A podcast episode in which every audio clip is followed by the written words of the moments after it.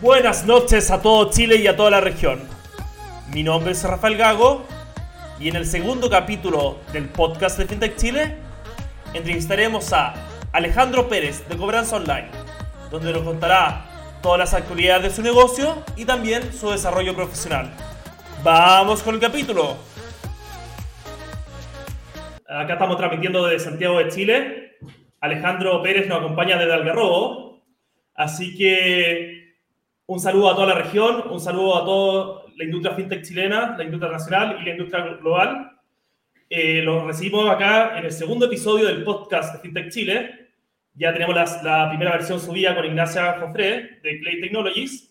Y en el capítulo de hoy día vamos a hablar sobre cobranza online y también la vía de Alejandro Pérez como CEO y founder de Cobranza Online. Alejandro, bienvenido acá al estudio de grabación. Me gustaría que te pudieras presentar un poco quién es, Alejandro, qué hace, qué le gusta hacer, eh, un poco sobre tu carrera. Bienvenido, bienvenido acá al podcast. Muchas gracias por la invitación, Rafa y por, el espacio y la oportunidad de, compartir un poquito lo que hacemos y, y quiénes somos, más que nada. Eh, a ver, de mí te cuento un poquito, yo soy ingeniero comercial. Eh, partí mi, mi, carrera como, como vendedor de vinos. Eh, esos fueron mis, mis primeros 6, 7 años de, de, vida profesional. Trabajé para las viñas Tarapacá y Montes.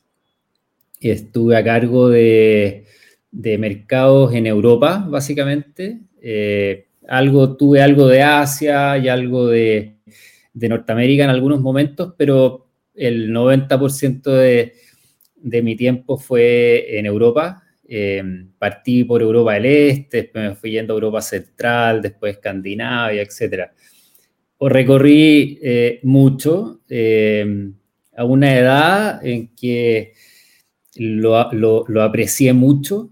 O sea, eh, la verdad que salir de la universidad y, y, y, haberme encontrado con ese desafío que era viajar y estar cuatro meses eh, del año afuera, era como la aventura que todo eh, recién egresado quiere tener. ¿ah? Así que disfruté mucho ese periodo y, experiencia súper enriquecedora, sobre todo a esa, a esa edad que uno, que uno quiere aventura y todo. Y, y, y fue como, yo te diría, súper choro en, en, en, términos personales, porque como que a veces uno, uno, uno ¿cierto?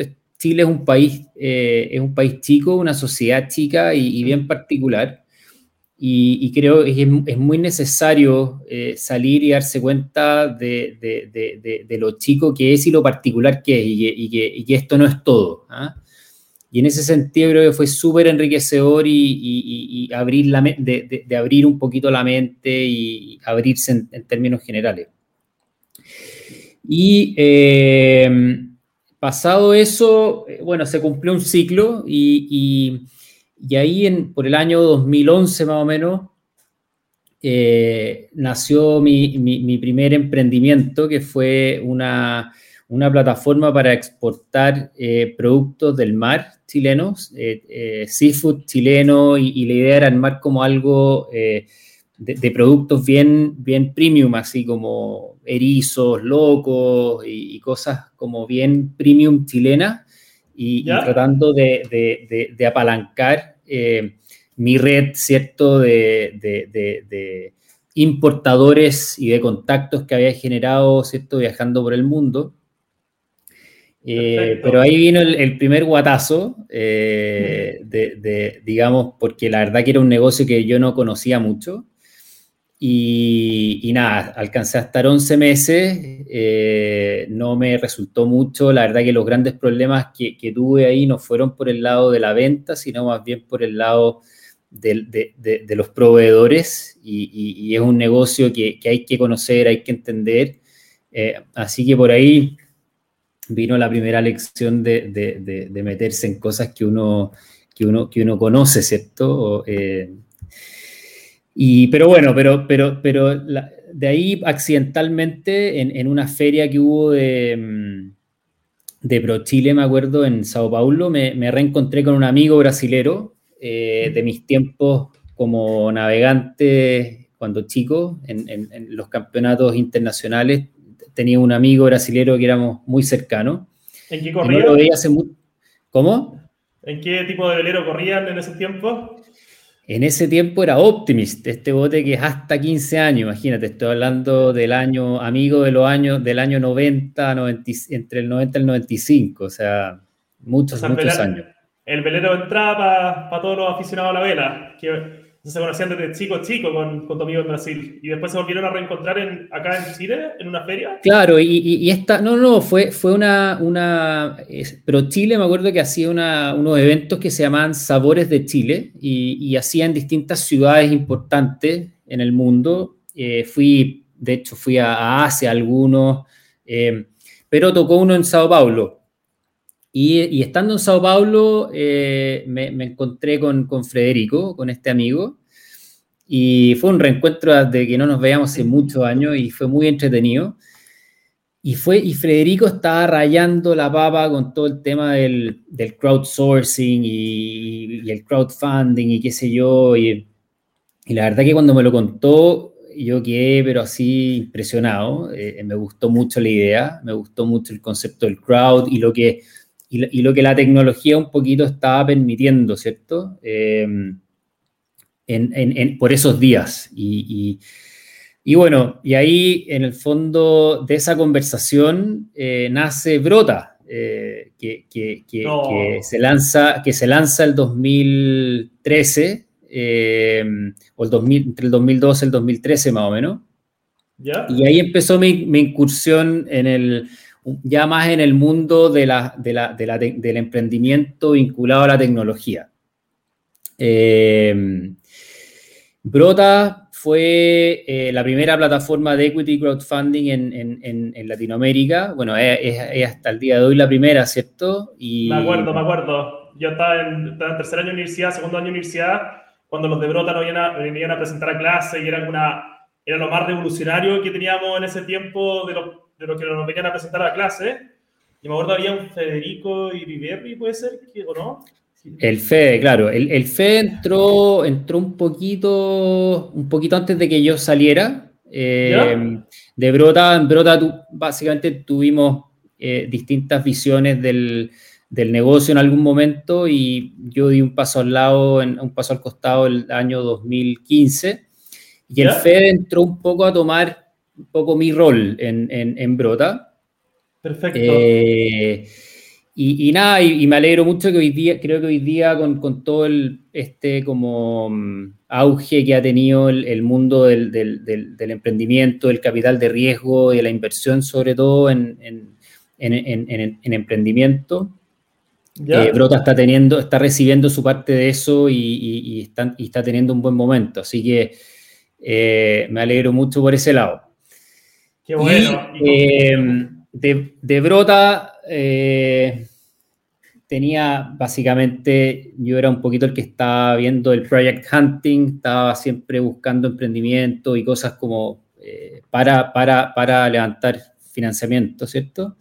Perfecto. Y, hubo una de esas cosas que, pasaron por, la oficina que, que, me quedó dando vuelta y que fue eh, un modelo de, que después se transformó en Cuídame, ¿cierto? Este, y era aplicar básicamente el mismo concepto del crowd, pero llevado a, a, los recursos humanos domésticos. Partía como, la idea era partir como babysitter, ¿cierto? Y después ir yendo hacia diversos recursos domésticos que tú, que tú requieres y poder contratarlos de forma colaborativa a través de una aplicación. y bueno, lo que una especie de Uber, ¿cierto? Pero enfocado en, los recursos domésticos. Y eso, esa aventura duró hasta el 2016. Eh, lo, muy interesante de esa aventura es que ahí yo conocí a, Luis Briones, que es mi actual socio, cofundador de, de, Cobranza Online, eh, y él entró como CTO a, a Cuídame. Perfecto. Eh, cuando yo me fui de, Cuídame, él eh, se fue a trabajar a Groupon. Cuídame, yo, yo vendí mi participación en, en, perdón, en Cuídame y, Y, Luis se, se, fue a trabajar a Groupon. Y, Luis, estando en eh, Groupon, me llamó para contarme una idea que tenía de, un, proyecto, ¿cierto? ¿Ya? Quería que yo le opina, opinara, le diera su, su, opinión, que lo mentoreara un poco respecto al tema. ¿Ya? Y, y, lo cierto es que me pareció muy interesante lo que él me contó. Eh, y le ofrecí, digamos, le dije, yo la verdad, yo Luis, no estoy, estoy buscando qué hacer en este momento, estoy un poco viendo que, en dónde me meto y esto me parece interesante. Si te interesa, podemos, yo puedo participar de este, de este tema. Y eso era lo que te contaba antes de, de Softmets, que era este, esta como plataforma que, que nació con el objeto de, de ayudar a, profesionales independientes que tienen una consulta, ayudarlos con su agendamiento en línea, con su, manejar las fichas de sus pacientes en línea, con la recaudación, etc. Perfecto. Bueno, y ahí nos trabajamos harto en, desarrollar este software.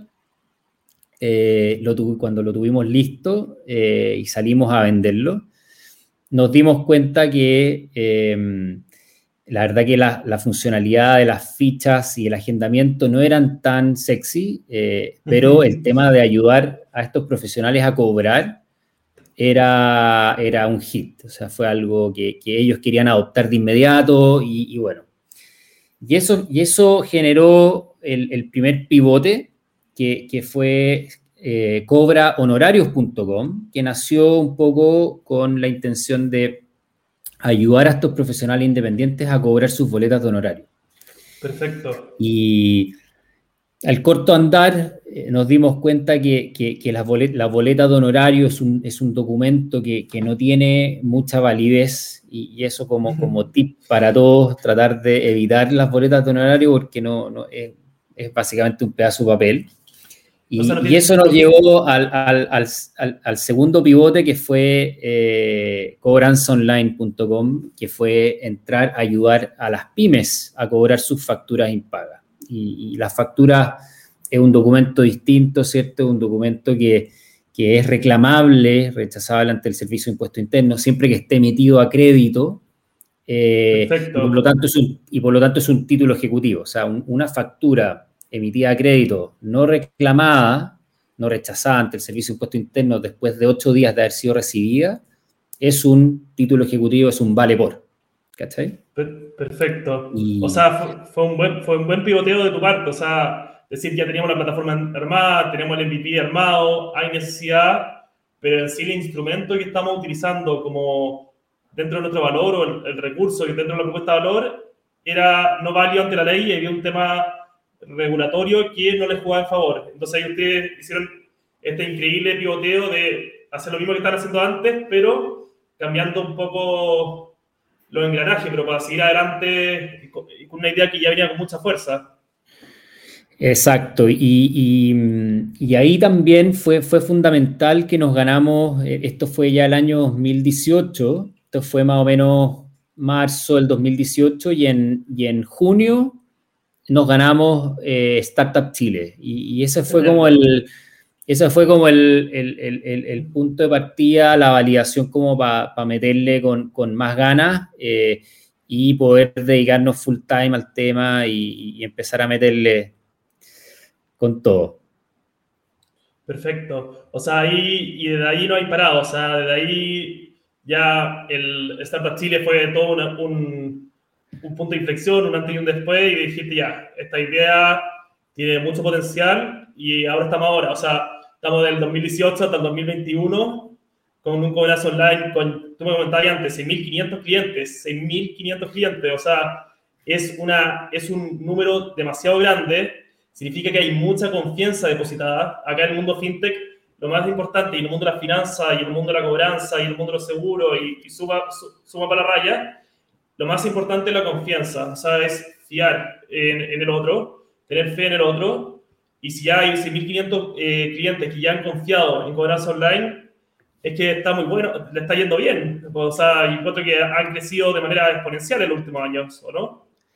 Sí, la, verdad que por suerte ha sido un, em, vimos en algo, en una, en una necesidad tremenda y, esto, Rafa, se, explica un poquito en, lo siguiente. Al final, cuando una pyme no le pagan por una factura eh, o por un trabajo, por un servicio, por un producto que, vendió, queda en una situación de caja, de flujo de caja súper vulnerable. Entonces, si tú vas a esa pyme a decirle, oye, eh, bueno, yo te, yo te cobro algo por, por, recuperar tu plata o por intentar sin asegurarte el éxito.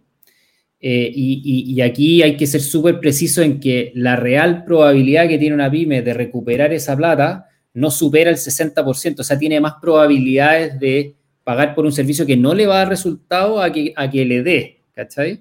Entonces, en un 60 o 70% de los casos, esa pyme terminaría en una situación aún más vulnerable, porque pagó por un servicio de recupero que finalmente no logró el objetivo. Entonces, pensando un poquito en ese tremendo dolor y en esa tremenda injusticia, es que salimos con un poco nuestro modelo de si no recuperas, no pagas. O sea, si, si nos jugamos 100% a el éxito de nuestra gestión y el servicio es absolutamente gratuito, o sea, no hay ningún upgrade, no hay nada en el camino que te diga como, oye, eh, paga más y podéis tener acceso a más, es absolutamente gratuito y, solo les cobramos a las pymes una, un porcentaje de lo que logran recuperar en base a una tabla que, que, tiene, va, tiene distintos parámetros de acuerdo a vencimiento del documento y a, y a monto eh, pero pero, pero, pero en, promedio les cobramos un 10% de lo que logran recuperar. Nada, pero aumentando un 60 o un 90 y no sé cuánto por ciento de, cobro, no sé, o sea, eh, es marginal ese 10%, en y si es a éxito, ese 10% es marginal con retorno al, al, monto general que recuperaron según la tasa promedio que tenían de recupero antes. O sea, eh, ese 10%, y yo también lo vi, me gustó mucho Corazón Online, mientras hacía el estudio para prepararme para este episodio del podcast, me gustó mucho la transparencia de que pusieran los precios, que pusieran la tabla. Si bien es un negocio B2B, es una muy buena práctica decirle, decirle esto es lo que vamos a cobrar, no hay cobro oculto, tanto, eh, el periodo de recuperación de tanto cuesta esto, y la tabla está en su landing page, o sea, no está ni oculto en ninguna parte, sale la propuesta de valor ahí de, de Online y un poquito más abajo está la tabla de, de costos y de cuánto te, te, cuesta al final. Hay una transparencia muy buena. Entonces, exacto, y, y, por ahí viene esa pata que es, que es un poco, el, el y nosotros internamente en Cobranza Online hablamos de nuestro, de nuestro triple impacto, ¿ok? Y, y, qué es lo que nos mueve. Y, esa, y la primera pata, el, el primero de los tres es este, esta democratización, este, este, este dar acceso ¿cierto? a las pymes a un servicio que antes no tenían, porque básicamente por un tema de costo. Entonces, este, abrir la, la, cancha ¿cierto? en términos de, de, modelo de negocio y de costo permitió que, democratizar el acceso. Y lo segundo, el, el, el, segundo impacto, que es una externalidad directa a esto, es que dado el éxito que hemos tenido eh, y dada la cantidad de pymes que han, creí, han confiado en nosotros, empezamos a manejar data de comportamiento de pago respecto a quienes no le pagan a las pymes. Y eso está empezando a apoyar mucho la inclusión financiera, está empezando a apoyar a quienes están en la, en la cruzada, ¿cierto?, de querer darle financiamiento al segmento pyme, que muchas veces no le dan, no le otorgan por no haber información de comportamiento pago. Nosotros estamos como externalidad positiva estamos apoyando ese proceso de la inclusión financiera. Y la tercera pata, ¿Ya? Que, creo que es la más importante, es un poquito eh, el, cómo, cómo, cobramos, porque al final el concepto de cobranza creo que eh, tiene una muy mala reputación, es, algo, algo bastante desprestigiado y por, por, malas prácticas eh, que, que, tiene, o sea, al final las malas reputaciones no son gratuitas es porque efectivamente han existido malas prácticas. Y, en el fondo, y ahí venimos nosotros a, desarrollar tecnología que permite, eh, eh, que, permite que seamos un puente, un facilitador, que permite no andar cierto cobrando a cualquier costo, sino que tenemos una plataforma de, de, repactaciones que permite al gallo que no puede pagar eh, ahora que pueda simular planes de pago en línea y poder hacer una propuesta a su acreedor para poder, ¿cierto?, repactar el tema. Y la otra que es muy importante es la plataforma de reparos, que, que, permite canalizar reclamos y eventuales cobros injustos, ¿cachai? Y poder actuar de forma súper imparcial, de, de, tratar de moderar, ¿cierto? Y, impartir justicia, ¿cachai? Eh, así que esas tres cosas yo creo que son, que, nosotros le, llamamos nuestro triple impacto, ¿cierto? Es lo que nos mueve y lo que está haciendo que, hoy día tengamos la suerte de decir que tenemos un índice NPS de 84 puntos, que para ser un SaaS, ¿cierto? Es, es una tremenda noticia, habla muy bien, hasta, hasta, hasta deudores nos han, no, terminan siendo nuestros clientes, justamente por este trato eh, imparcial, por este trato, por ser muy transparentes en todo, en todo el proceso, de, informar muy bien lo que va a pasar y de, y de ser un buscador de soluciones. No, increíble, o sea, que al final, eso te iba a preguntar, pero no lo quería hacer explícito porque no, no sabía bien eh, el tema. Me, me, encantó, bueno, el triple impacto, pero me encantó la, la última pata, encuentro que muchas empresas de cobranza eh, siempre están como al lado de la empresa, pero al cliente que, por ejemplo, se le pasó a pagar la cuenta del celular o, o, se le pasó a pagar una cosa, una boleta muy chica, una factura muy chica, te empiezan a bombardear, donde te llaman los fines de semana, los sábados, los domingos, eh, son súper desagradables, te persiguen. Entonces, al final, la experiencia, si bien para la empresa quizás es buena, que contrata el servicio de cobranza, pero para la persona que le cobran es, no quiere más. O sea, yo como que, como que, qué bueno que también se estén, como que Cobranza Online también se preocupe del, de, los que, de, los que la persona, de los deudores, que los deudores después usen Cobranza Online. O sea, habla que están generando valor para, para todas las cadenas de la industria, que eso es muy bonito y yo creo que viene a, a generar un nuevo estándar en lo que es cobranza. Exacto, eh, al final, tú, tú no, tú, si alguien no te va a pagar, tú no sacas nada con llamarlo 25 veces. Al final, ¿qué, sacáis con eso? Nosotros no tenemos teléfono, no, ocupamos teléfono contacto. Todo nuestro mecanismo es, es informar a través de correo electrónico, tratar de ser súper ilustrativos respecto a, en qué estamos y qué va a pasar, eh, sin un tono amenazante, sino que informativo eh, invitando a las soluciones, ¿cachai? O sea, a, oye, ok, estás, no estás pagando porque, porque resulta que estás disconforme con, con, el producto, el servicio que se, te entregó. Perfecto, acá está, este, este botón donde tú puedes eh, subir tu reparo y va a haber un equipo que va a moderarlo, va a ver, ¿cierto? Y en base a la evidencia va a tratar de encontrar una solución. Eh, el tipo que, no tiene la, que no tiene la plata hoy día, que necesita poder pagar en, cómodas cuotas, tiene la alternativa de poder pagar con, con WebPay, con tarjeta de crédito, hasta en 48 cuotas, o pactar un, acuerdo de pago directo con su acreedor, ¿cachai? Eh, en caso de que no tenga tarjeta. Entonces, hemos trabajado como en, en todas las posibles salidas que permitan generar un encuentro y generar y volver a generar confianza entre las partes. No, excelente. O sea, claro, acercar a las partes más que alejarlas y dar facilidades. ¿Y cómo lo han hecho, cómo lo han hecho, por ejemplo, para integrarse con plataformas como PayU, que es una plataforma de pago, por ejemplo, que lo vi ahí dentro de la página? Eh, o también me contaste que también están integrados con una página de, abogados para cuando ya pasa del proceso de cobranza normal al proceso de cobranza judicial. ¿Cómo han hecho ustedes como para eh, competir o colaborar con otros actores de la industria? A ver, eh, por parte del tema de la, de la cobranza judicial, eh, esa, eso nace porque en un inicio queríamos hacerlo juntos, queríamos tener que Cobranza Online tuviese su, su, su, pata judicial y, bajo el mismo techo, digamos, y, y, entregado por nosotros el servicio. Pero nos dimos cuenta que la, que la propuesta de valor en el fondo era muy distinta, eh, porque lamentablemente la cobranza judicial tú no puedes entregarla gratis, no puedes hacer algo, porque ahí son abogados y los abogados, ¿cierto?, cobran a todo evento y son honorarios que tú vas a tener que pagar sí o sí. Entonces, la cobranza judicial tiene una dinámica muy distinta. Claro. Y por eso que decidimos, decidimos eh, Perdona, me...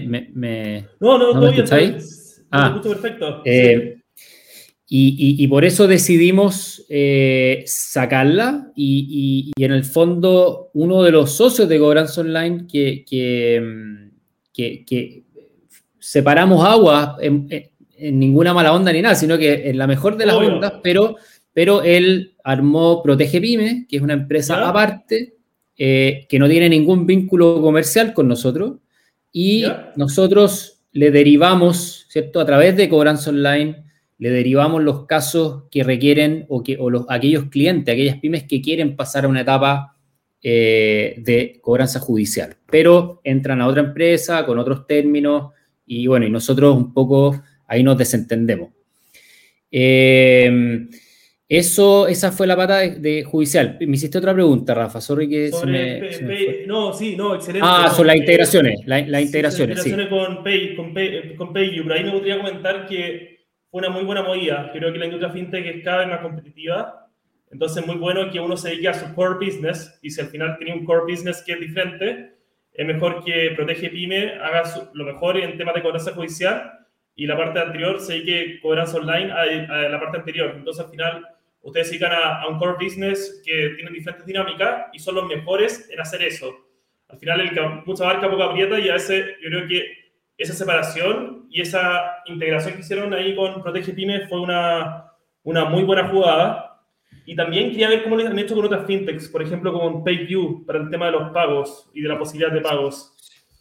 Sí, bueno, ahí en, el tema de integraciones eh, es un temazo ese. Eh, ahí está a cargo mi, socio, que, él es es programador y un tremendo programador. Eh, en lo técnico no, te, no, no, no, puedo, no puedo profundizar mucho, pero sí más bien en lo estratégico. Y hay integraciones de, con medios de pago. En Chile tenemos integración con, eh, con Kipu para transferencias bancarias y con WebPay para pago con tarjeta. Eh, y PayU lo estamos, en el fondo lo integramos para Colombia, eh, y en Colombia, eh, tiene una posición relevante también en Perú y en México, y estamos viendo a Payu como herramienta para esos países. Eh, pero esas son integraciones más bien como de, servicios que nosotros necesitamos, ¿cierto? Para poder recaudar en línea, para poder facilitar la, la pega a nuestros clientes. Pero están las otras integraciones más bien estratégicas que, son las que estamos trabajando mucho y eh, con todas las herramientas. Vi que tuviste a la, a la, a la María Ignacia en la primera sesión. Eh, sí. Con, la, con, con, Clay fue nuestra primera integración y tú puedes contratar cobranza online desde Clay. Entonces, Excelente. Eh, y queremos que Cobranza Online pueda ser contratado desde Nubox, desde Visale, desde De Fontana, desde todos los, en el fondo, facturadores o RP que se enfocan en otras cosas que en el fondo puedan eh, exponer un poquito más a la mano nuestro servicio de, los clientes. Em, así que es todo, una, todo un tema las integraciones. No, está buenísimo. O sea, al final van a ir creando valor con otras fintechs que se dedican a hacer o RPs o software de empresa, que se dedican a hacer otras cosas y ustedes se van integrando y van generando valor en conjunto. O sea, uno más uno suma más que dos en esos casos. Y te quería preguntar, Alejandro, pensando que tenemos acá, ¿cuáles son los planes para el futuro de Cobranza Online? ¿Cuáles? Porque ya me han dicho que están en, expansión internacional. ¿Tienen algún plan de crecimiento, algún plan de mejora? Obviamente de lo que se puede contar. Sí, no, no, no, la verdad que no, no somos buenos para los secretos, nos gusta contar todo. Eh, tenemos, tenemos, una, tenemos una ambición regional, o sea, queremos queremos impactar eh, a, todas las pymes en, Latinoamérica eh, y por qué no en el mundo. Hoy día la verdad que en, esta, en esta primera fase estamos pensando más bien región LATAM, pero eso no quita de que hay, existen millones de pymes fuera de LATAM que, que también necesitan un poco nuestra, el acceso que le estamos dando a las pymes en, en LATAM. Entonces, no estamos cerrados a, ir fuera de esta región, pero eh, por ahora hay que enfocarse, ¿cierto? Porque si no, los recursos son limitados. Claro, eh, Nosotros hemos estado en una, en, una, en una política de crecimiento hasta ahora orgánica, en el sentido de, que no hemos, no hemos levantado capitales eh, y todo lo que hemos hecho y la entrada a, Colombia, a Perú eh, y ahora México han sido con, un poco con capitales propios, digamos, con, con, la, facturación ¿cierto? que nos va dando nuestro negocio. Tenemos una estructura de costos súper liviana. Eh, en el fondo no, no nos, pagamos sueldos muy bajo mercado eh, y, creo que es parte de, poder cierto, eh, ser independiente. Pero eso no quiere decir de que, de que no estemos cierto, con, ganas de, quizás pensar un poquito más en grande. Lo que ha pasado en Chile este año, desde, que viene pasando desde el año pasado, eh, con, todo este boom, ¿cierto?, del, capital de riesgo y de la inversión y de invitarte a pensar, a ser un poquito más ambicioso. Eh, creo que, creo que, lo, estamos considerando y, quizás como para tener, pensar en un crecimiento un poquito más acelerado. Al final, eso lo, que, lo único que te dice es a qué velocidad tú quieres llegar a tu objetivo. Y, y creo que hoy día hay mucha más profundidad en, la industria del venture capital chileno eh, y nos estamos reconsiderando, ¿cierto?, si, si, salir a levantar capitales para poder entrar más fuerte en, la región. Bueno, avisa, avisa ahí si se puede invertir, si buscan algún, algún, hacen un crowdfunding también para que podamos invertir los, jóvenes también en cobranza online. Porque al final yo creo que es súper atractivo para un inversionista para un inversionista como ya ver que el negocio es orgánico, porque no siempre pasa eso, o sea, ya ver que tiene crecimiento orgánico durante años de manera sostenida, eh, eh, solo con capital propio, o sea, ¿qué inversionista no va a querer invertir en una empresa así? O sea, ya ustedes han cuidado de manera impresionante el capital de ustedes, significa que el capital de un inversionista que eh, va a invertir como un inversionista aportante va a ser muy bien cuidado, o sea, yo creo que es muy atractivo actualmente para inversionistas potenciales entraron con Corazza Online, ¿no? ¿no? Ya siendo que tienen un track record hacia atrás de haber crecido de manera orgánica, haber tenido expansión internacional, tener una estructura súper lean que permita el crecimiento de, y no sé, como que es súper llamativo eso, ¿no? Sí, sí, y, y, y yo como que digo, mm, yo cuando, cuando, empezamos unas primeras conversas, eh, estaba muy, pensaba muy parecido a ti. Eh, y, es un poquito la lógica, pero el, el, mindset del, del, fondo de VC puro, del fondo como, como que realmente está, está metido en VC, el tema de tu, de tu evita, o sea, de, de cuánto has cuidado las lucas, la verdad que no es tema. Eh, lo, que busca, lo que busca un fondo de VC es, es que tú en el fondo tengas una, eh, un, potencial de crecimiento eh, infinito, o sea, muy grande. O sea, que tú tengas que el tamaño de mercado al cual, y, el tamaño del problema que tú estás solucionando sea un tamaño que permita en el futuro, si, todo, si tú haces las cosas bien, una valorización sobre mil millones de dólares. A mí me da un poco de mono hablar como de los unicornios, qué sé yo, pero, pero, pero es, es un poquito lo que está buscando un fondo y, hay una, y hay una, una, no voy a mencionar quién, digamos, pero, uno de, esto, de, de, los principales de uno de los fondos importantes en Chile me dijo, mira, el único error que yo no puedo cometer es invertir en una, es invertir en una, en una, en una, en una startup, en una fintech, o lo que sea, que tenga un potencial de 3 por, ¿cachai?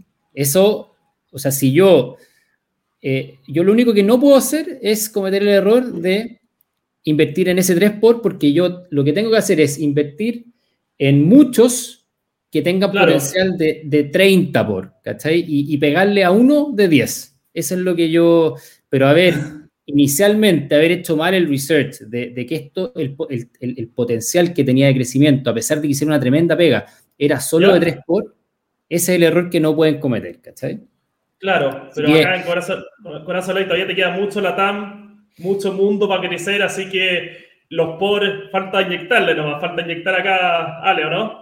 Oye, y... Sí, nosotros, nosotros vamos a hacer algunos experimentos ahora eh, previos al levantamiento de capital que, que de, nuevas audiencias que vamos un poquito a tantear eh, justamente el, potencial de, qué, de, qué, de qué tamaño estamos hablando, ¿cachai? Y, pero y eso es algo que vamos a hacer ahora en octubre y si los resultados son positivos, vamos a, vamos a salir probablemente a, una ronda más, una ronda de capital importante. Felicitaciones, Alejandro. Mira, ya que estamos un poco en el tiempo, me gustaría tener una vida profesional increíble. Te tocó viajar saliendo de la universidad. Eh, bueno, ahí me contaste que conociste a, tu doctor señora viajando por el mundo, eh, vendiendo los vinos y, representando a las viñas después saltaste a emprender. Has estado un serial entrepreneurship, entrepreneur durante muchos, muchos años. ¿Cuáles serían, eh, para la gente, para los emprendedores del mundo fintech, cuáles serían como las recomendaciones que les dais? Como, ¿Cuáles serían como los tres mejores consejos que le podríais dar a un, a un founder o a un, a un, un founder o CEO fintech que está recién partiendo, por ejemplo? Chuta, difícil Difícil pregunta, como que yo creo que cada, uno, uno va aprendiendo, ¿cierto? Todo el rato. Un primer consejo eh, sería justamente ese, no, no dejar de aprender. O sea, el, yo me, he propuesto desde hace mucho tiempo eh, leer tres libros al año, eh, al menos.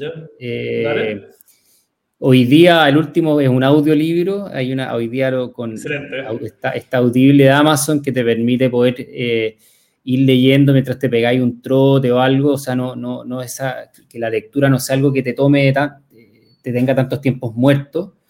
Eh, y creo que eh, hay que seguir estudiando todo el rato. O sea, yo por lo general en, en LinkedIn sigo a, personajes que, que, que, tiran muy buenos tips y, hay que mantenerse al día. Eh, una de esas cosas eh, que fue muy relevante el año pasado fue que empecé se me empezó a repetir mucho el tema de los, de los OKRs, de los OKRs, el Measure What Matters, este libro de, que, se trata un poquito, que es como la Biblia de los OKRs. Y, y eso ha sido fundamental y va a ser fundamental para que nosotros eh, podamos seguir con una cultura remota, de trabajo remoto. Eh, eso, tú lo dijiste al principio, yo me vine a, Algarrobo, ¿cierto? No, pues. La pandemia un poquito no, nos llevó a, buscar un nuevo lugar eh, y nos vinimos a vivir al Algarrobo. el crecimiento del equipo de Cobranza Online, hoy día somos 12 personas, de las cuales 8 llegaron en, en, un contexto de pandemia, o sea, de trabajo remoto. Eh, con lo cual se da que son perfiles que aprecian mucho el trabajo eh, eh, en, la, en sus casas, digamos, o donde sea. Pero lo que te empieza a pasar es que tú necesitas una forma de poder, sin verte, sin estar en contacto, poder estar bien sintonizado, ¿cierto? Bien, y para eso se hace fundamental tener una, trabajar mucho en tu propósito, en tu misión, en tu visión, en tus core values, en tus valores. Eh, y a partir de ahí, ¿cierto? Generar una estructura de OKRs que te permitan estar súper alineado, tener una columna vertebral, le llamo yo, súper potente, que te permita estar alineado a pesar de no estar presente. Entonces, si, si, si uno pretende una cultura remota, es fundamental, creo, es fundamental hoy día es guiarse por alguna de estas metodologías y creo que los OKRs, los OKRs, para no ser seguro, eh, creo, que es una, creo que es una metodología eh, súper, súper buena, que, que, todo emprendedor debiese adoptarla desde súper, desde el inicio, porque al final, cuando es tarde, eh, yo creo que debe ser difícil implementarlos cuando uno ya está grandote. Claro, o sea, después resulta muy, o sea, implementar todo esto que son demasiado como los, objetivos principales, los, los metas, los valores de la empresa, eh, a nivel estratégico, el corto, mediano y largo plazo, implementarlo cuando ya el bote está andando es muy difícil. O sea, resulta, entre comillas, un poco a veces, eh, no sé cómo decirlo, poco orgánico, un poco ficticio, pero parten desde un principio, eh, están dentro del ADN, están dentro de las primeras personas que trabajaron en la industria y eso se va traspasando en generación en generación dentro de la empresa. Así que, Alejandro, mira, ya estamos acá ya cortando el tiempo. Te agradezco mucho, mucho tu participación acá en la segunda edición del podcast de FinTech Chile. Le agradecemos también de, todo el equipo de FinTech Chile haber estado con nosotros. Y también los quiero invitar al, tercer episodio, que va a ser esta semana también, para que lo puedan escuchar. Actualmente nos encontramos disponibles en Spotify, YouTube y vamos a estar en más plataformas eh, donde van a poder escuchar el podcast. Muchas gracias Alejandro por tenerte acá en el podcast de FinTech Chile. Le mandamos un gran saludo a todo tu equipo también. Nada, muchas gracias a ti, Rafa, por la, por la invitación, por, el, por la oportunidad de, poder eh, contar de, de, cobranza online y contar un poquito de, mí que está detrás del tema. Espero no haber sido muy latero con, con, con algunos episodios de la, de la historia, pero así que disponible para cuando, para cuando quieras. Eh, feliz de participar, lo pasé muy bien en la entrevista. Así que muchas gracias, Rafa.